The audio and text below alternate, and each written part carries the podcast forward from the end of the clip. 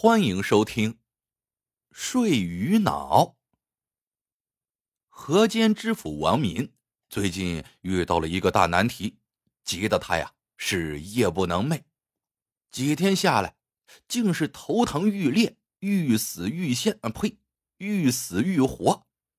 找遍了府内的名医和郎中，竟无人能够医治，气得他呀赏了这些人好一通板子。这天下午。他的头疼病又犯了，他急忙喊叫管家陈忠，想让管家再给自己去找个郎中，先扎两针止住疼再说。可连叫了几声，竟不见陈忠回应。他冲到院子里，怒声问道：“陈忠，陈忠死到哪去了？”几个家佣听到了，忙着去找，却见陈忠正在自己的房间里呼呼大睡，连摇带叫。却是不醒，只得回禀了王民。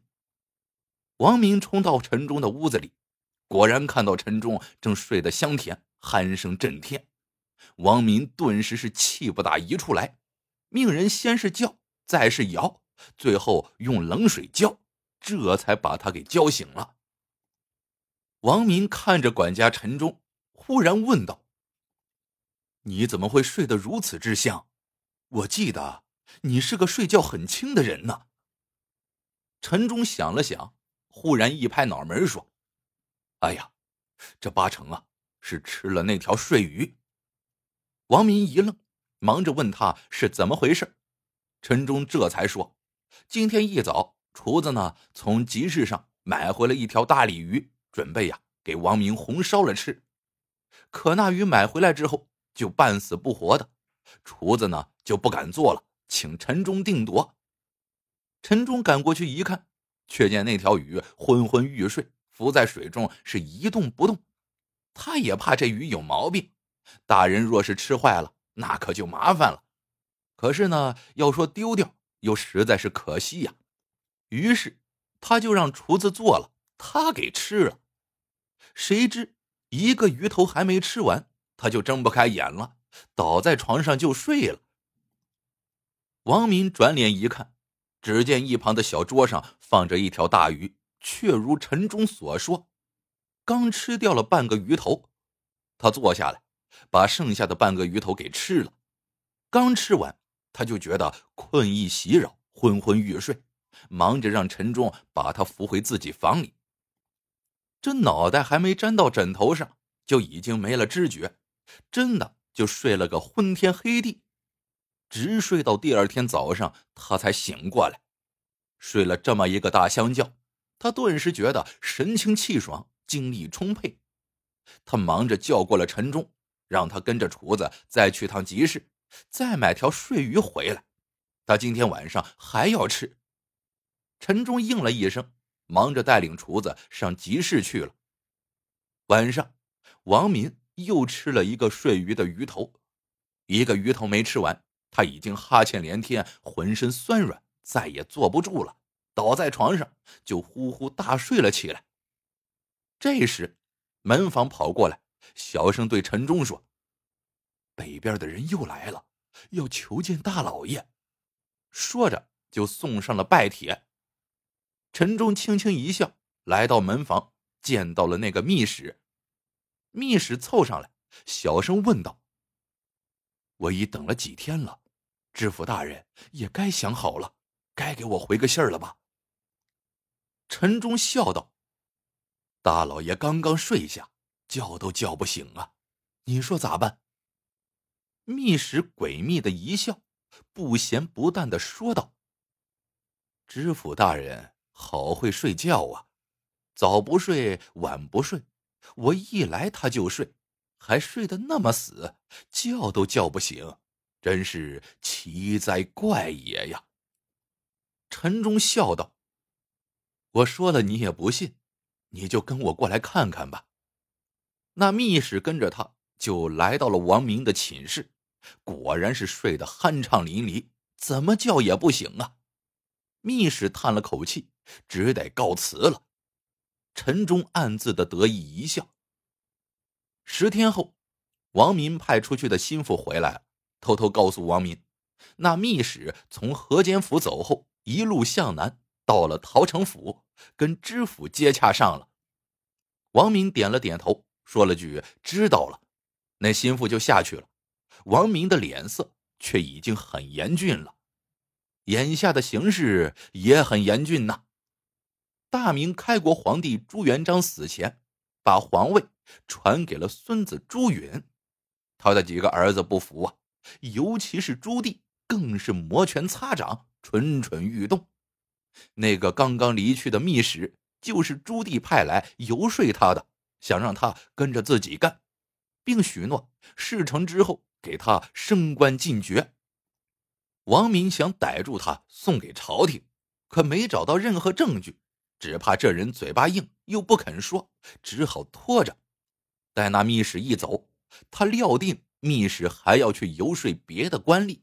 就让心腹偷偷跟着。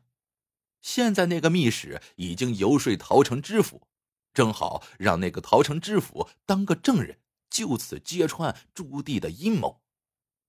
王明立即写了一道奏折，说明眼下的急迫情形，快马送往京城。可一等二等，却再没了消息。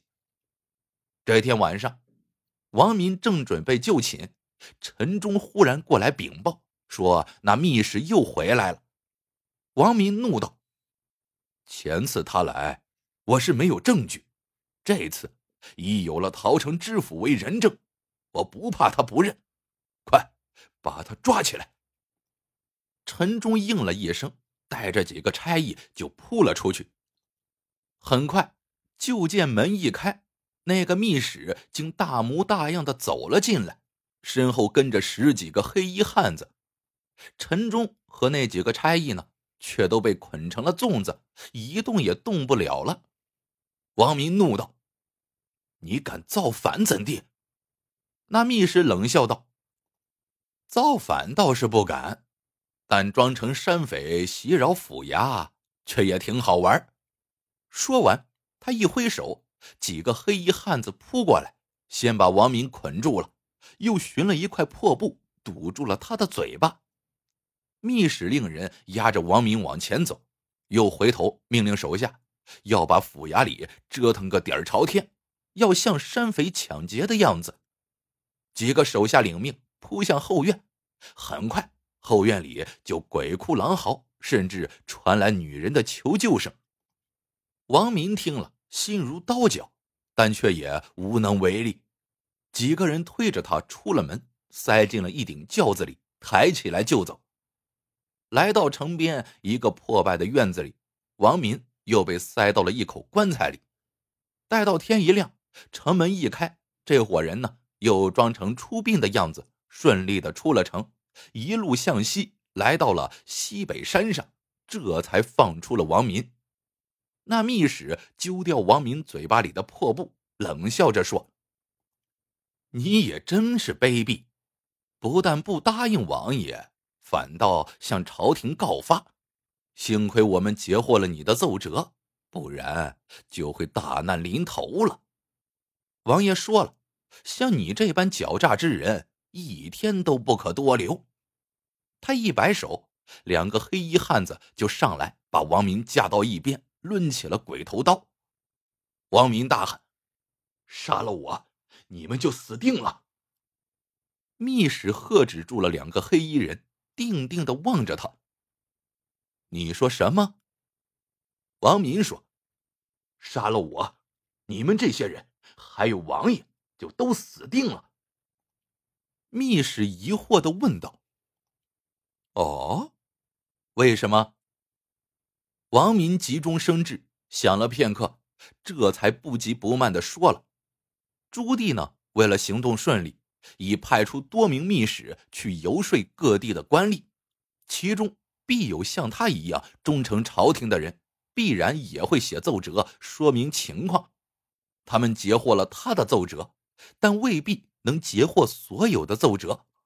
皇帝看到奏折之后，必然会派人下来调查。一旦查出朱棣有反心，那就会夷其族、灭其军，大家呀都要遭受灭顶之灾。而能够逃过此劫的唯一法子，就只有他王明才有。密使半信半疑的问道：“你有什么法子？”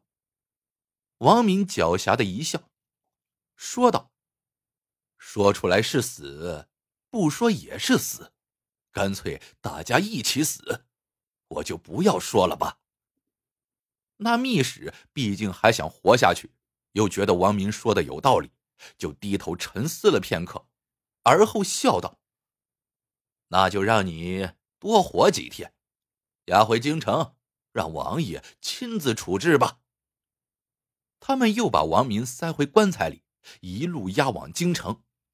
王明躺在棺材里暗暗叫苦，这一去必是死多活少了。可眼下还能有什么办法？只能是泪眼望着渺茫前路了。经过了几日几夜的急行，一行人终于来到了北京，进了燕王府。那个密使急忙见了朱棣。述说了带回王民的情由，朱棣一听也不觉一惊，见到王民上来就问他：“你有什么本事能够救我？”王民笑笑说：“本事倒是有，但首先一条，我得先保住自己的命啊。”朱棣笑道：“保你小命，那倒是不难。”但你要是敢耍弄于我，我就让你三足尽诛。哼！那会儿我尽力劝说，你却是执意不肯，还要给那个狗屁皇帝写奏折，真是敬酒不吃吃罚酒啊！王明笑着说：“走一步算一步，那也是没有办法的事。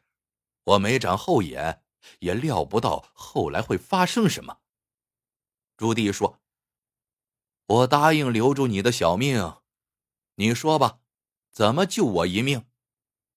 王明却摇了摇头说：“只是答应还不行，口说无凭，还要立字为证。”朱棣就按他说的写了一张免死文书。王明让他派人给自己家里送去，又见到了妻子的接收字据，这才放下心来。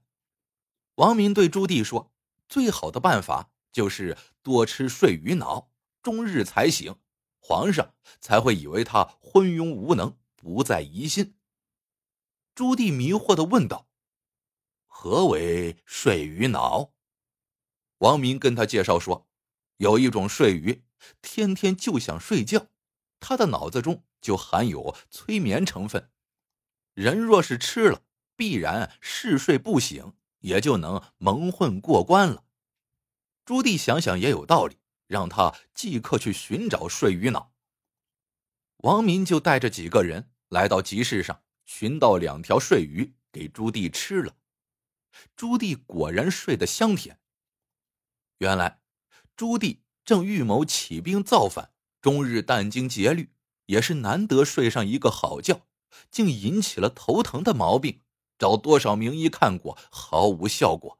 这一睡就睡了一天一夜，他自然感觉神清气爽，更能集中精力思索一些大问题了。他想让王明告诉他挑选睡鱼的法子，王明只是不肯说，他就让手下看紧王明，只有买睡鱼的时候才让他出去透透风去。这一天。王民又被几个人带着到集市上去买睡鱼。他听那几个人说，买完睡鱼后，还要买几条新鲜的红鲤鱼，好好招待京城来的贵宾。王民听了，心下不觉一动，他等待的机会终于来了。王民呢，被关在燕王府西跨院的一间小房子里，门窗都上着锁，他只能趴在窗户往外看着。王府里热闹非凡，人来人往，还不时传来鼓乐之声，还有大声喧哗。但是他不知道那边在做什么，只能看到佣人们都忙忙碌碌，进进出出，一个个的都小跑着。到了傍晚，王府里传来丝竹歌舞之声。王明等待的时机到了，他就掀开炕席，从炕洞里钻了出去。原来呀。这王民一直就想着要逃跑，他趁着没人注意的时候，悄悄的从炕洞往外挖土，每天挖一点，把土藏在袖子里，再趁着外出买鱼的时候扔掉。几个月的功夫，竟挖出了一条地洞，直通到隔壁的柴房，竟也没有人注意。这妥妥的是古代版的越狱呀！他摸到王府，见那里正在演出歌舞，几位京城来的高官正兴高采烈的欣赏着。那几位高官他却不认识。他悄悄摸到一位高官身边，小声说道：“大人，我有密事要报，能否借一步说话？”那位高官点了点头，往旁边扫了一眼，小声说：“他马上就会去茅厕。”请王民到茅厕旁边去等他。王民就溜到茅厕外的一个暗处。很快，那高官就过来了，见到王民，就问他要报什么密事。王民赶忙亮明了自己的身份，又说了自己的遭遇。只要高官能把他带出王府，他就是一个活生生的人证啊！燕王私自处置朝廷命官，那就是大逆不道的谋反了。别的都不用说，就这一条就能够治他的罪了。那高官听完了，忽然喊道：“来人，快来人呐！这里有个疯子！”一群人拥过来，把王明捆住，押进了柴房，捆到柱子上。有人嫌他叫喊，还给他的嘴巴上塞上了一块破布。王明绝望的把脑袋往柱子上撞着。这时。破门推开，朱棣缓缓的走了进来。王明看到朱棣，嘴巴里使劲的咕噜着。朱棣揪下他嘴巴里的破布，笑着问道：“王明，你有什么话要说呀？”王明怒声问道：“你花了多少钱，居然把他们都给买通了？他们应该是受皇上的指派来调查你的。”怎么反倒着向着你说话？我死也不服！朱棣摇了摇头：“你想错了，我的钱都大有用场，他们哪值得我贿赂？不过，他们为什么要出卖你，我却可以告诉你。原来，王民失踪以后，就空了一个缺。”朝廷中的高官们借此买官受贿，最后卖出这个缺的，就是这位高官。人家那边呢，刚刚赴任，还没捞回本呢。你一回去，又要官复原职，那人不得找这位高官讨回贿银吗？所以呢，还是你死了的好。如果没死，那就疯了吧。王敏仰天长叹。燕王吃了睡鱼脑，人却清醒；朝廷没吃睡鱼脑，却已然睡着了。这样的朝廷还能维系多久啊？朱棣给王敏解开了绳索，恳切的说道：“我见先生足智多谋，早有用你之心。此时我正当用人之际，还望先生不计前嫌。”帮我一把，共成大事。王民心灰意冷，他点了点头。他相信，只有吃了睡鱼脑却仍不嗜睡的人，跟着他才能干一番大事业。故事到这里就结束了。喜欢的朋友们记得点赞、评论、收藏，感谢您的收听，我们。下个故事见。